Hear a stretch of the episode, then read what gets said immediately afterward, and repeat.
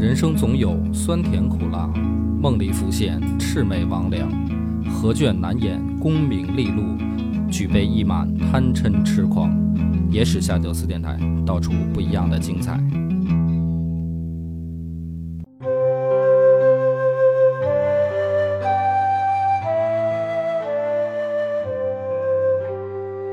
大家好，欢迎收听《野史下酒》，我是主播恶霸波。张小娘，上回咱们讲这个项羽打巨鹿之战，讲完了以后呢，就留了个扣儿啊。我发现我 等于越讲，好像又勾连出来了越多的问题。今天就把它收了啊，这不是一个系列节目，那讲一个系列也不错，我觉呃，得。不不讲系列，不讲，咱有系列。现在 这个项羽的这个事儿啊，其实中间他有一段是鸿门宴的事儿，嗯就是他打完巨鹿之战，然后带领着诸侯联军就入关嘛，入关，嗯然后结果就发现了一个突发情况，就是刘邦这个老小子啊，已经偷偷进入关中，并且接受了秦国的这个投降。嗯。所以这一这一段故事呢，就去听我们前面讲了一个鸿门宴那集，嗯。还记得吗？那个让你看电影那集，哎，嗯。所以中间这个事儿呢，我们就不讲。今天我们就讲的是鸿门宴这个故事发生以后，嗯，其实还是留下了一个问题，就是项羽为什么他不称帝呢？就是他为什么不当皇帝，只做啊只做了一个西楚霸王？嗯这是一个问题。嗯另外呢，还勾连出来一个问题啊，也是一个历史疑案，嗯，就是项羽死在哪儿？死在那个自杀的地方吗？哎，对啊，就是大家小时候乌江自刎。乌江自刎，你看这个你也是有有这印象，对不对？嗯，我都知道，估计就所有人都知道。应该是因为我小时候也是听的这么个版本嘛，嗯，就是，呃，项羽最后跑到乌江边，嗯，然后呢说出了这个一句感动江东的话，无颜面对江东父老。，对，他就说我无颜面对江东父老，我就不过江了。嗯啊，因为人家当时有一个这个船夫在，嗯这个船夫呢还是这个乌江亭长，嗯哎，这船夫就劝他说过江啊，嗯，跑啊，嗯，这是人最正常的反应啊。对，留得青山在，不怕没柴烧。就是大家后世也都在说说这个什么叫这个。是吧？东山再起嘛，嗯卷土重来嘛，嗯这不是都是咱耳熟能详的词吗？嗯啊，你看人刘邦，嗯刘邦他被你打趴下多少次啊？是吧？刘邦打赢的仗真的不多，基本上就没赢过什么仗。刘邦刘邦的逆商是非常抗击打能力非、常强的。就是大家就说了，说你看人刘邦为什么能成功？嗯哎，就有这有这成功学大师就出来就分析了，嗯说这个人是吧，要看逆商，不光要看智商，不光要看情商。我我是那成成功学大师吗？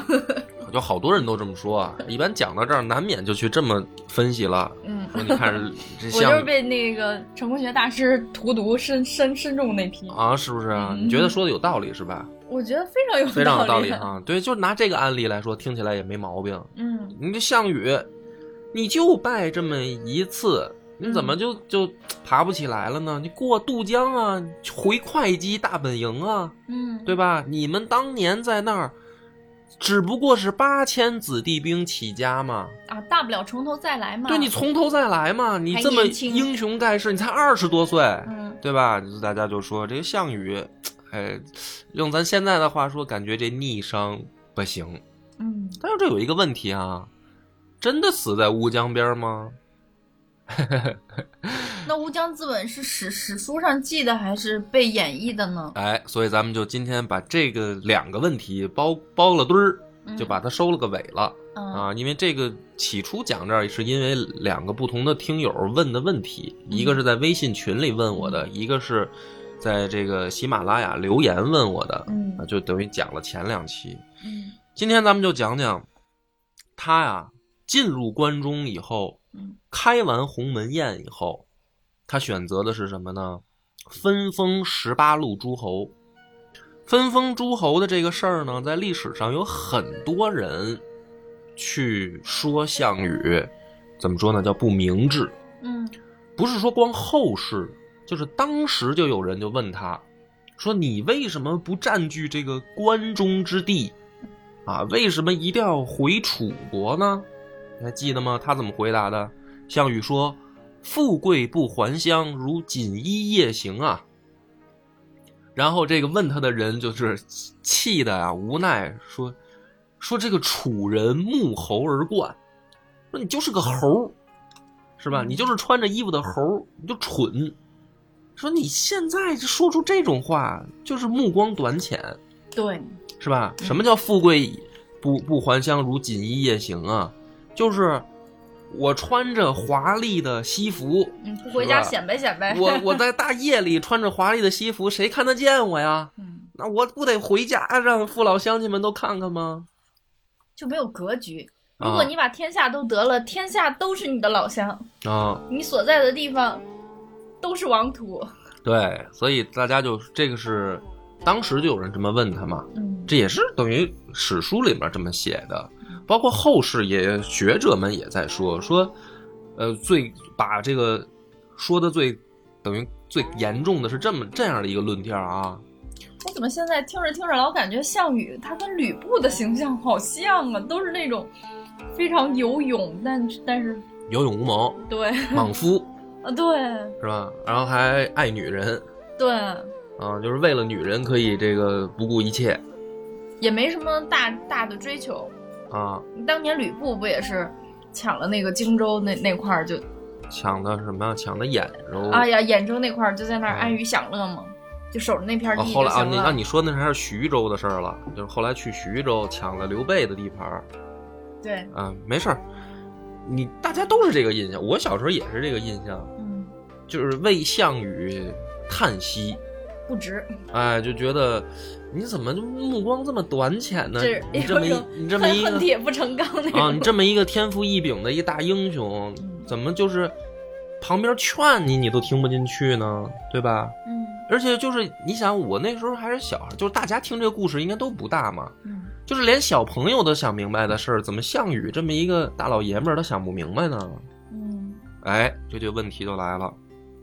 历史学家对这个刚才说一半儿，就是说说的最严重的这个叫项羽，你想开历史的倒车是不可能的，因为什么呢？分封制已经要转化成郡县制了，嗯，就是从战国的这个分封已经要转变到秦国大一统的这个郡县制了，嗯，对吧？这个是历史的趋势。对，大一统，所以历史学家就说说，那项羽这个时候你你想回到分封制，嗯这是不可能的，嗯，对吧？这也是呵不不现实的，违背历史违背历史的规律的。对，啊，这是历史学家的论调。嗯好了，那我们今天就逼近项羽的这个分封，我们去看一看是不是如我们小时候想象那样啊。十八路诸侯是哪十八路诸侯呢？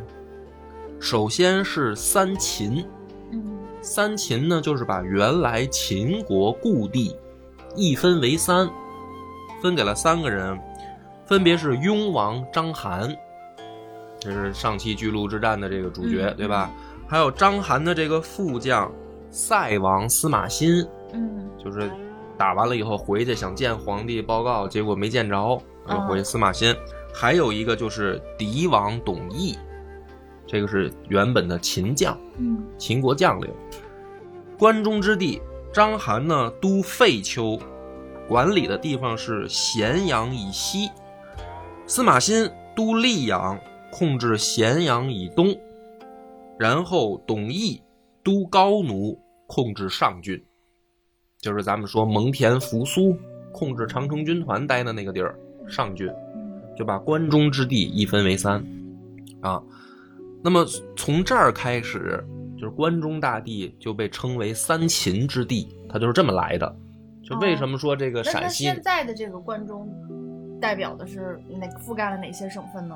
就是咱们现在的陕西，嗯差不多就是这么一个范围。嗯就是现在有的人还会说陕西陕西三秦之地，哦就从这儿这么来的，就是因为项羽把这个地方一分为三，分给了三个秦国的将领，原本秦国的将领。嗯啊，这个是三三路诸侯了啊。哦然后呢是齐国，原本的齐国被一分为三了。原本的齐王田氏被封为胶东王，然后都寂寞，寂寞这个地方，嗯山东的一个这个嗯名称啊。对，然后呢，封这个田都为新的齐王，然后都临淄，临淄是原本齐国的都城，嗯哎，然后呢，封田安为冀北王，那么就是说把原来齐齐国的地盘，山东就是现在的山东，嗯差不多是这个范围，嗯一分为三了，给了三个原本齐国的贵族，因为都姓田田家嘛。嗯田氏代齐以后，齐国的这个王族已经是田氏了，嗯一分为三。然后呢，再说赵国，啊，分成了这个两份儿，一份儿呢给原本的赵王，就是赵歇，嗯让他当了代王，都代就是管理代郡的这个地盘儿，他就变成代王了。嗯然后呢，封张耳，就是他原来的这个丞相。巨鹿之战，他俩不是被围里面吗？赵王歇跟张耳被围里面，封张耳为常山王。嗯哎，就是等于把赵国一分为二了。嗯再往下看呢，他把自己的这个楚国也划分出去了地盘儿，封这个英布为九江王，封吴瑞为衡山王，非共封共敖为临江王，嗯。然后他自己是西楚霸王。那这个西楚霸王比其他的王就是有更高级，比如说他是统领，他实际上呢，相当于春秋时代的霸主，就是什么意思呢？就是大家在心理上认同你是一个更牛的存在，但是它不是一个上下级关系，都是平级，大大家都是王，都是平级，是明白这个感觉吧？好不容易他把天下打下来，就又都给瓜分了。对啊，然后这还没讲完呢，这还没讲完呢。这个三秦、三齐、两赵，嗯再加上四楚，嗯对吧？嗯这加起来是十二个了，十二个了吧？十八路嘛，还有六个，嗯剩下六个是谁呢？刘邦封为汉王嘛，然后都南郑，控制的地盘就是巴蜀加汉中地区，嗯，这个就大家就很熟了嘛。汉朝汉朝就这么来的嘛。嗯为什么嗯汉朝叫汉啊？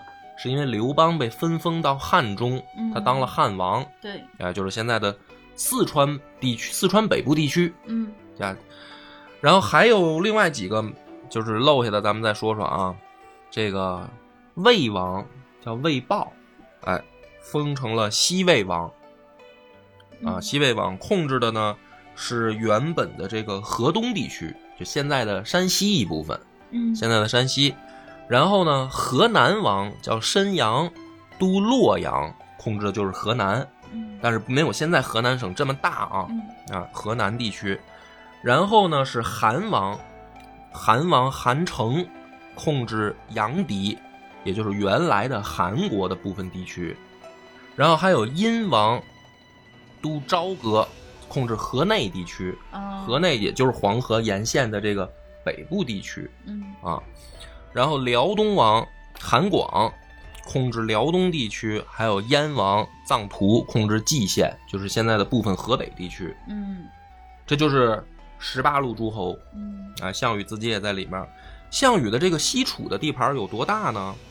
就是原本的楚国呀，它的这个概念里，什么叫西楚嘛？我给大家要解释清楚。西边的楚不是，楚国不是西部不不不是这样，不是愣这么解释的。啊就是楚国原本啊打下了吴国、越国的地区，那么吴国、越国的地区呢，相当于就是扬州到苏州的这部分，嗯这部分呢就叫东楚，嗯就是因为是原来楚国打下了吴国、越国，嗯所以吴国、越国这个地方现在不是被楚国合并以后就叫东楚。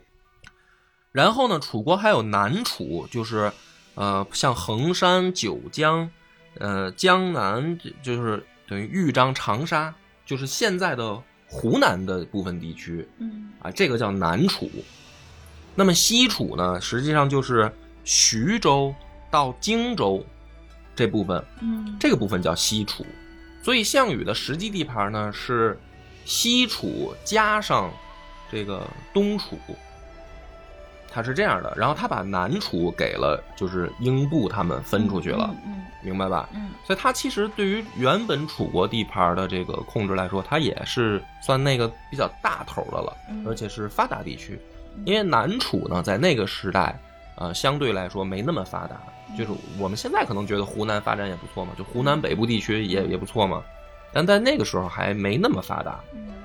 嗯好了，十八路诸侯分封完了，呃，大家都不满意。嗯，十八路诸侯除了项羽自己以外啊，大部分人都不满意。为什么呢？为什么呢？就是因为这个里面项羽玩脑子、动心眼了。嗯第一大不满意的人是像刘邦这样的人，封给他的是老少边穷地区，对吧？就是大家现在可能觉得四川天府之国呀，不是啊，那个时候没有那么开发的那么好，它属于荒地没开垦呢。那倒也没那么惨，但是他就是说老少边穷地区嘛，它是属于远离这个中中原原政权的嘛，嗯啊，边远地区，嗯你去那儿。那包括你比如说像什么辽东王，这个辽东王他原本就是这个一个长边区，因为韩广原本就是一个小吏就是这些要么是项羽觉得我想给你往外推一推的，要么你原本没那么重要，你趁着天下大乱捞一笔搞起来的嗯，那你就去远点儿的地方。嗯另外呢，就是原本的这些呃所谓的一个某一个国家，它一分为二或者一分为三是什么呢？就让他们互相牵制，对吧？你比如说三秦王之间，其实他们就有互相牵制的关系了，嗯谁也别想一家独大嗯啊。三齐也是这样，两赵也是这样，所以这部分人呢，其实也不满意。一方面呢，就是这些，比如说呃，战国时代的这个家族序列下来的贵族，他们就认为我们应该恢复国的话，我们应该复的是战国时候的那个版图。就是那些 old money 还是想要原来的自己对，就是我我以对我以战国时代的名义的这个贵族的话起的这个家的话，我还是要恢复到那儿。嗯是对吧？但是呢，这个新兴贵族，也就是比如说像什么这个张耳啊，什么这个跟着他打的田都啊，嗯就这些人是因为巨鹿之战跟着项羽一块儿打秦军，然后一块儿去进的关中，这些人跟项羽关系好的，他们想的就是，那你既然封我了，那我就应该替代旧贵族啊，是吧？就是说。他们其实想的也是，我应该恢复的是战国时候的那个版图啊，那我就替代他不就完了吗？但是他应该想想，项羽自己都没有全部的整个替代旧贵族，啊，是不是？不是，就是说对于人来说，我现在对于我封到手里的，我依然不满意。嗯就是明显项羽你是希望我们相互制衡的，谁也不是傻子，嗯对吧？然后呢，还有一些就是这个他自己手下的部将，你比如说像这个英布啊、吴瑞啊、贡敖啊，嗯。就分出去了。嗯。也是其实老少边境地区，但是跟那些刘邦那些人不一样。刘邦其实心里面也没把项羽当上级吧，嗯。就是咱俩都是同事的关系，应该。我们都是楚王，就是楚怀王的下属，对吧？我我不是你直属下级啊。嗯那这个是刘邦他们被封到了，他还有一部分是直属下级，像英布他就是手下的将领。嗯也被分出去，这是三类人。这三类人里面呢，好一些的是像比如说英布、吴瑞、贡敖这些人，原本也啥都没有。还不是叫原本啥都没有，就是稍微好一些。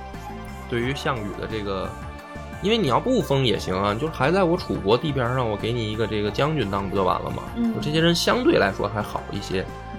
但是这个原本的旧贵族和像刘邦这样的人就非常不满意。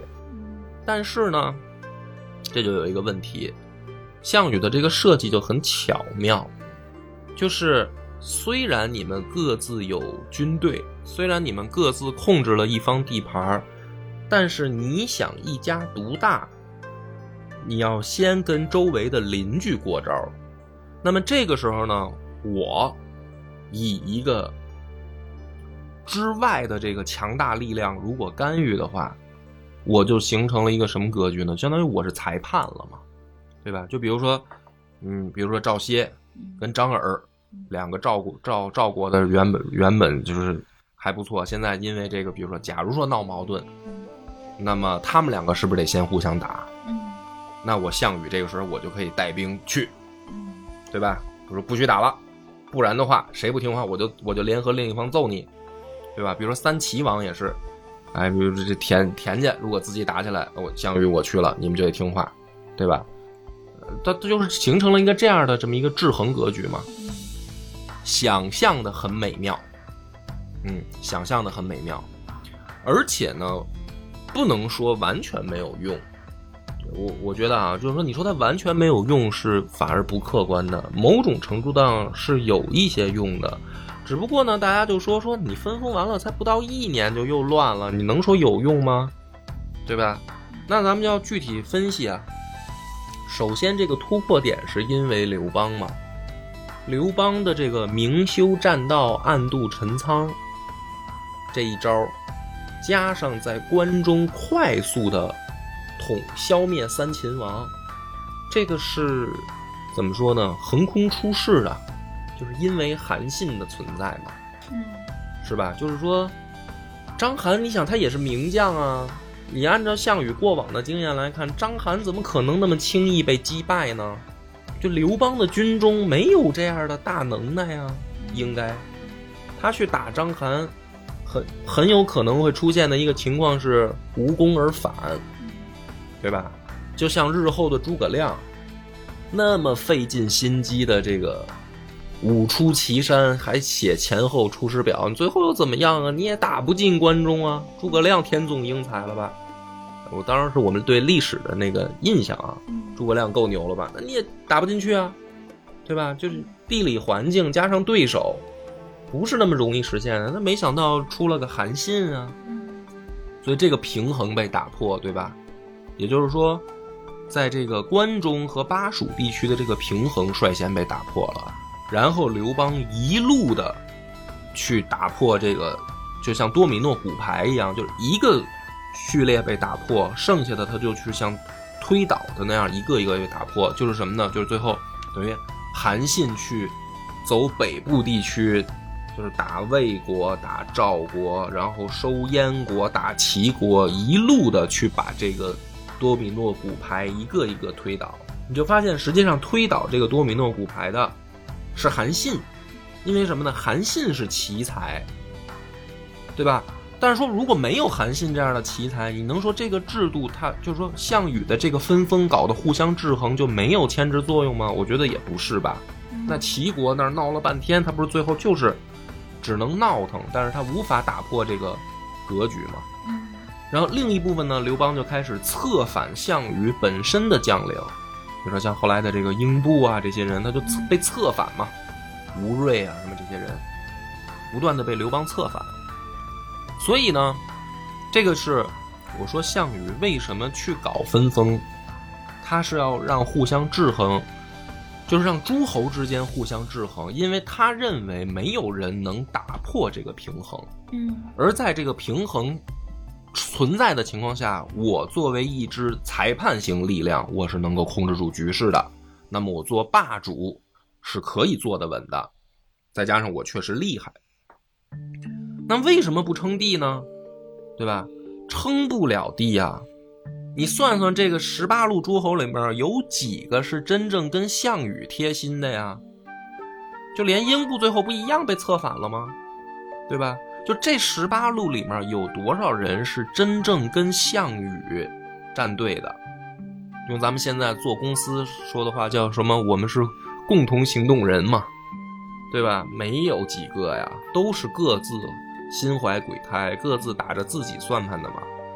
那么，既然这样的情况下，以项羽入关中的军力，也就是说，我们上一期在巨鹿之战的时候透露出来的军力，军力，嗯项羽手里面直接控制的部队就是五万人嘛。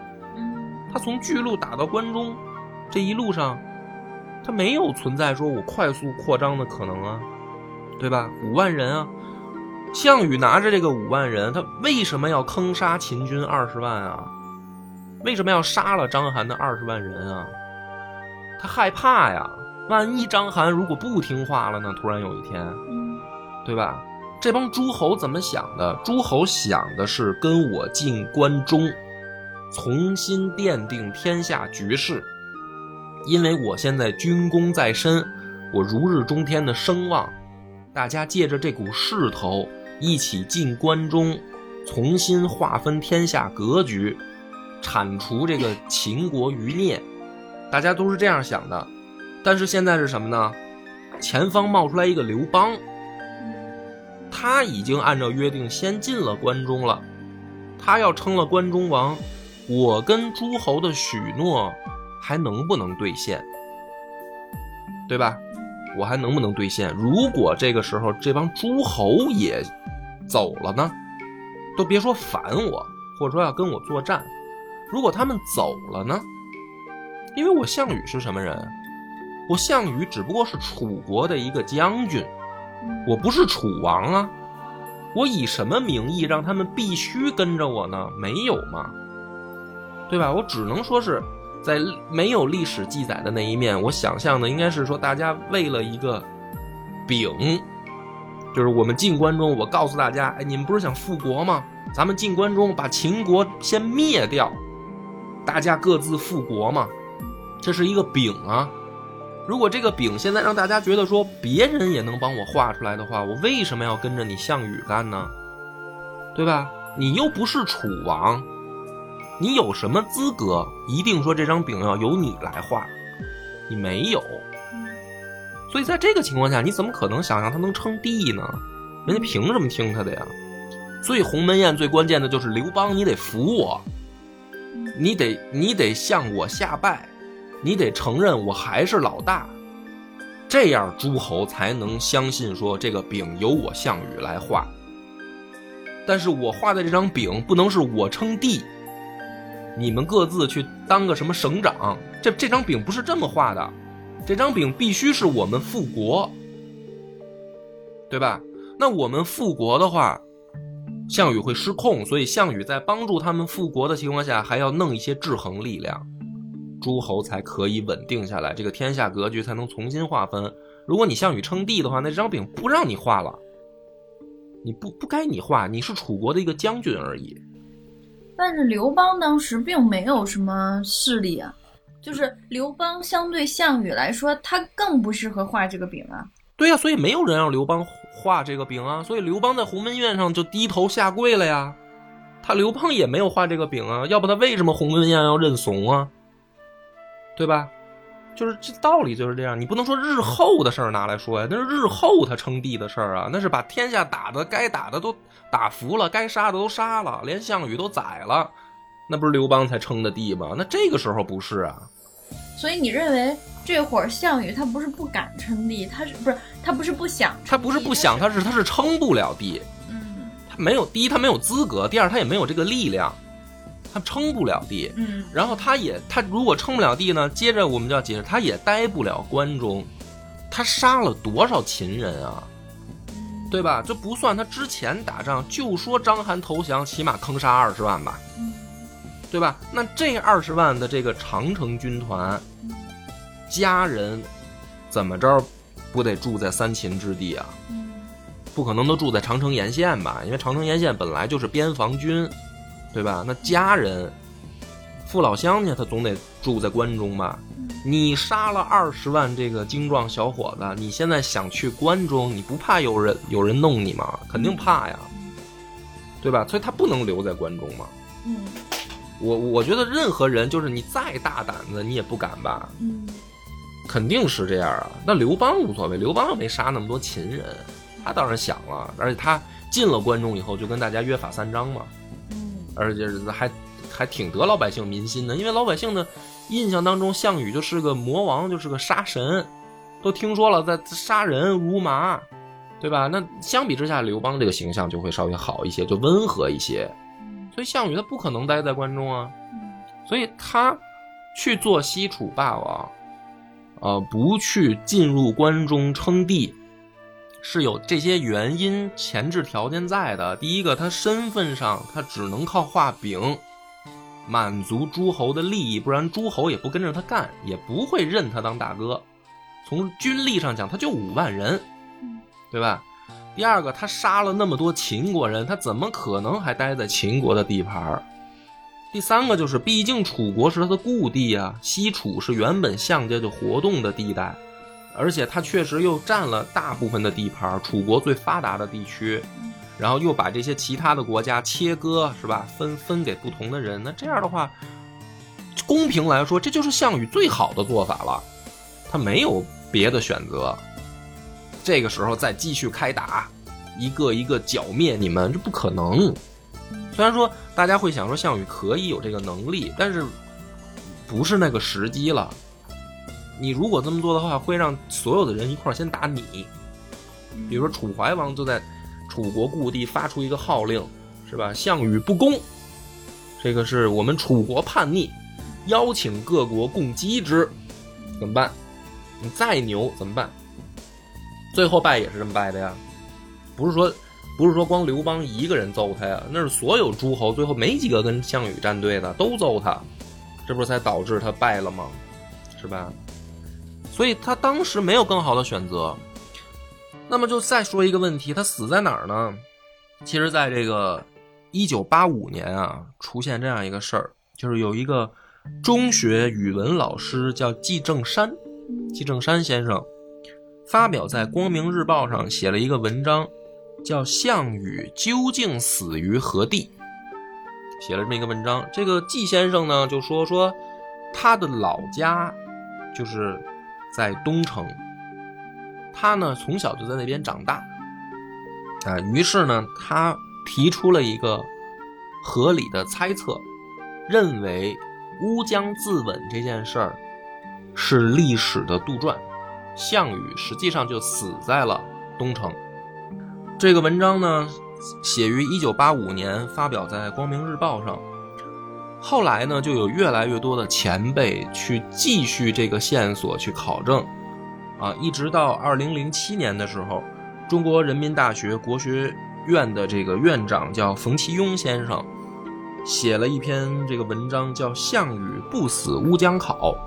整个这个文章呢，前前后后有三万字，来论述了。项羽应该没有死在乌江边，什么这个事儿根本就，他就是死在东城了。那么回到这个《史记》里面的《项羽本纪》里面，我们去看看《史记》里面是怎么写的这个项羽最后的逃跑路线啊？说在垓下被围了以后呢，项羽开始突围，跟着他的骑士有八百人。等到这个渡淮水的时候，身边只跟的剩下的。百余人，就是八百人，有的可能跑的跟不上了，有的战死了，只有百余人。追他的有多少呢？是灌婴率领的五千骑兵，刘邦的这个手下五千骑兵在追项羽。他跑了一天一夜，然后呢，先跑到了阴陵，迷路了，然后只陷入了大沼泽。在这样的情况下，最后狼狈逃到了。东城，到东城的时候，身边只有二十八骑，只有二十八个骑兵跟着他了。追他的史书写的是，汉骑追者数千人，就是还有数千骑兵在咬着追他。于是呢，项羽认为说跑不了了，但是《史记》就留给了大家一个疑案，就是到这儿，话锋一转。说项王欲东渡乌江，乌江亭长就是系船以待，撑着船在这等他。然后项羽呢说下马步行，持短兵接战，身披十余创，斩杀百余人。最后呢看见汉军军中有一个人脸熟，这个人叫吕马童，嗯，他就说：“哎，说你来说，听说了。”刘邦这老小子，悬赏千金，啊，封万户，来，就是悬赏我这颗头，我这颗头今天就送给故人吧，嗯，你来砍我的头，然后就死了。就是说到这个时候是在乌江边发生这件事儿，这个就是我们小时候的印象，叫这个不肯过江东，这来自于《史记》的《项羽本纪》。但是咱们就是说这些前辈的文章里面去诸多考证呢，它的关键点就在于哪儿呢？首先，这个东城啊，到乌江边有二百六十里地，还挺远。非常远嗯啊。那么以当时呢，如果是部队急行军，一天也只能走一百里。那么项羽这个时候身边已经二十八骑了，就算不上部队了。如果说单兵速度呢，一匹最好的快马一天也就顶多跑五百里。嗯哎，所谓的千里马呢是传说，没有真正的千里马，就是一日千里，那个是因为达不到，嗯所以叫牛，对吧？它是首先是因为达不到，嗯最好的快马一天跑五百里。项羽这个时候如果从东城嗯跑到乌江亭，因为说那个船夫是乌江亭长，那这个地方就很具体了。你要说乌江沿线，那就长了，对吧？乌江亭长，那这之间二百六十里，项羽是经过一日一夜的突围逃命，还有渡淮水，才跑到了东城，中间还陷入了沼泽，这期间还跟数千汉军骑兵作战，对吧？在这样的情况下，他的马还能不能一天跑二百六十里地？在还在有人追击的情况下，很难了。基本就是不可能，嗯不可能，嗯对吧？所以史学家呢就依据这个为这个支点，就是说从这个正常的生物角度来说，啊，不太可能，除非这个项羽那个马它也是外销外星杂交的，不然不可能。第二个呢，说从证据来说，这个《史记》里面灌婴的传记记载的很清楚，就追击他的那个人，你不能光看项羽本纪啊，嗯，因为司马迁写作就是这样啊，他在不同人的不同传记里面，他会形成矛盾的说法啊，嗯。所以去看看灌婴的传记，灌婴传写的就很清楚，原文叫“项籍拜垓下去也，应以御史大夫将车骑别追项籍至东城，破之。所将卒五人共斩项籍，皆赐爵列侯。就东城破之这四个字很关键，没有乌江的事儿啊，就到东城，五个人把他的这个尸首就分了。嗯所以这五个人后来都做了列侯，嗯这个是在灌婴的传里面记载的。那么其实这些史学前辈，他们就是最后等于已经探讨出了一个很明朗的结果，就是《史记》的这个乌江自刎，出于美好的想象。嗯项羽是没有办法到乌江边了。如果没有办法到乌江边，就不存在什么我想不想回江东的事儿了。因为我们传统的概念里是将项羽就最后是我不想回了，其实是回不去了。其实是回不去了嘛，嗯对吧？所以你看这个故事，我们讲到这儿，我们要说，就是这两个看起来是两个事儿，其实它都说明了一点什么呢？我们对于项羽的这个想象啊，很美好。很多时候我们喜欢这样的英雄，这就是项羽式的英雄。就是有一点悲剧色彩。呃，而且呢是做人做事儿比较直接，他没有那么多的诡计，就是在我们印象当中啊，不是我们现在讲的这个项羽，而是我们传统印象中的项羽，是一个你说的那种莽夫，嗯。是一个就是为了为了心爱的女人可以冲冠一怒的人，是一个豪气万千、力力拔山兮的一个猛男。我们喜欢这样的人，嗯所以呢，在这样的人出现的时候，我们对他的想象与往往会陷入说他这个人的选择是他愿不愿意，因为我们太希望这个这样有这样的人，就是世上有这样的人可以活得如此的潇洒，嗯。可以活得如此的直接，他不用去蝇营狗苟，不用去跟人勾心斗角。嗯。对吧？嗯。所以，当他的重大选择出现的时候，我们往往愿意希望的是他到底愿不愿意而已。他愿不愿意称帝，他愿不愿意回江东，对吧？但历史不是这样的，就是现实往往是不是你愿不愿意，而是你能不能，对吧？所以就问题就在于项羽的这个事儿上，不是他愿不愿意，而是他不能，他做不到，他称不了帝，他也回不了江东了。确实是这样，就是我们包括在现实当中，嗯，跟日常跟人的相处也是，我们就是会总希望身边的人，或者是你在社会新闻里看到的某一个特别厉害的人，嗯，他就是身上具有那种，嗯，很单纯的、很正向的、很阳光的一些特质，哎，然后在面临一些选择的时候，他可以没有灰暗面，就是他的人性里面可以没有一点点灰暗面，就全都是美好。是如果结局是让人遗憾的，我们就愿意相信他是为了那种某一种品质上美好的一种坚持，对，而放弃了一些，呃，就跟那个姜文那个电影《让子弹飞》里面那个台词似的，说我能不能站着还把钱挣了，对哪怕他身上带了点匪气。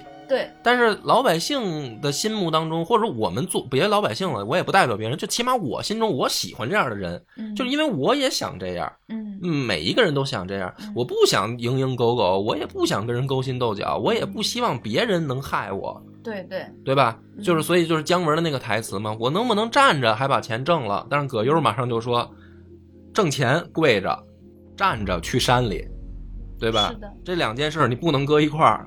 然后姜文就特别牛嘛，说我把把枪拍在这儿，把这官印拍在这儿，这俩搁一块儿，我能不能站着把钱挣了？葛优说：“大哥，何方神圣啊？哼。不现实。是，因为这个社会上很多东西啊，不管是它是物质也好，权势也好，是大家都想要的。这个是人性，因为它可以给人带来更好的一些享受和生活。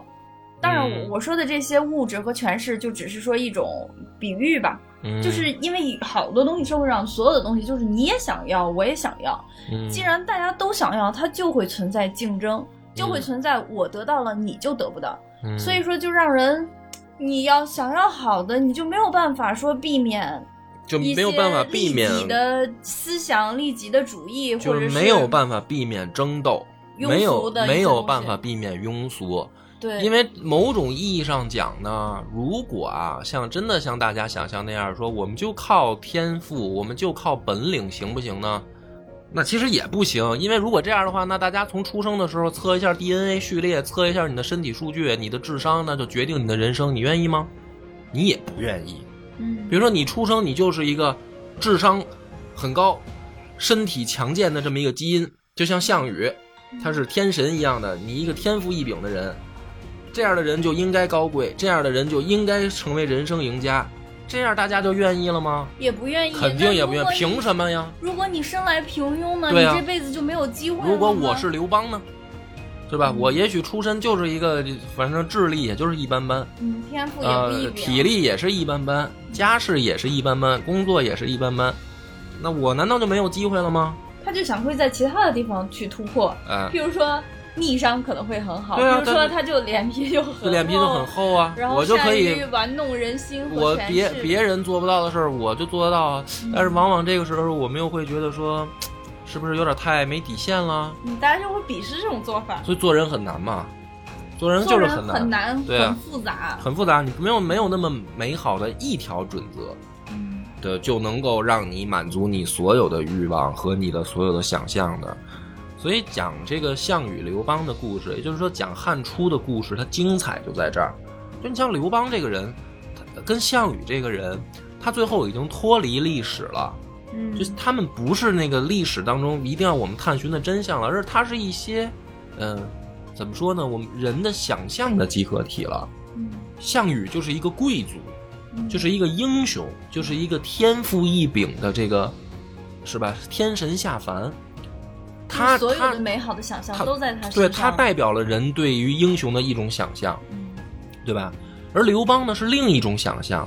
刘邦说了，我我这个呃智力我也不如张良，是吧？我我这个带兵我也不如韩信，我这管后勤管政务我也不如萧何，嗯对吧？我这哪个能力我拿出来我也不是 number one，嗯，但是哎，老子当皇帝了，是吧？我哪怕我这个踹儿子，嗯我这个娶小三儿，嗯我这个看见我爹被被被敌人抓住了，我我也不管，嗯但是老子赢了嗯啊！这这个是另一另一种想象，你知道吧？啊，韩信那就另一个想象，就汉初凝聚了我们太多的想象，对于我们汉族的影响太深远了。嗯所以哪哪怕就是有这些历史前辈再去说考据这些历史真相的时候，其实他就显得也不那么重要了。就项羽真的有没有跑到乌江边？呃，他有没有那个就是一目光短浅？呃，你认为他是，他就是吧？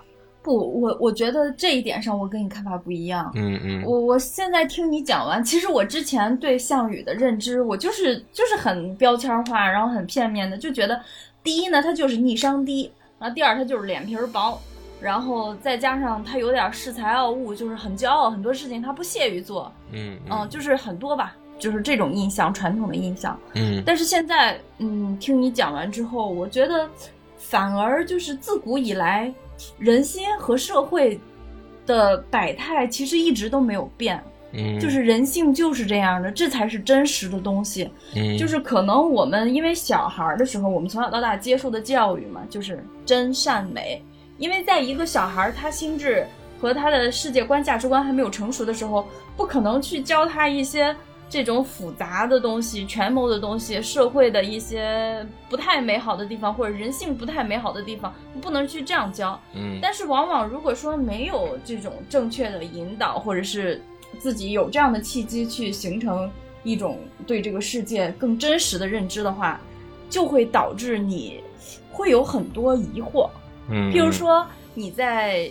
为什么大家都说从那个校园那个象牙塔真正的进入到职场的时候，很多人适应不了这种转变？嗯，嗯，就是因为之前没有这样的心理建设和认识，就会发现为什么社会和学校，嗯为什么和身边的人相处，和老师和同学相处是完全不一样的，啊，就是会形成这种错位感，然后你就会质疑，质疑一切，然后至于迷茫，让很多人接受不了。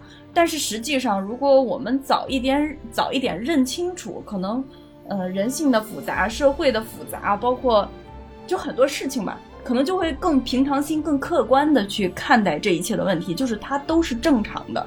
嗯然后我们要学会的就是在这种复杂的社会规则下，如何能够坚持初心，保持美好的本真的自我，就是嗯又能跟这个社会和谐相处，然后又可以对得起自己的内心，问心无愧，哦找到一个好的一个处事法则吧。行，你张哥你拔这么高呢，我就不，我确实是真情实感。哦我我知道我知道我就我觉得拿你这个当结尾挺好的，好吧？我因为我我就觉得刚才我表达的就是说你你相信就行嘛，但是你觉得还是需要大家去思辨的，那那就更好嘛。是的，是的，我啊认为是需要这样的思辨。行，那咱们这一期呢，我觉得就是讲清楚就行了，好吧？这个，呃，楚汉的这个故事又讲了三期啊，这个大家可别嫌水哦，也不一定是。不，我我 我我个人感觉是真的不水，啊是真的很很干货。行，好几期，那感谢大家收听，咱们下期再见，拜拜。我们的微信公众号叫“柳南故事”，柳树的柳，南方的南。如果还没听够的朋友，欢迎您来订阅关注。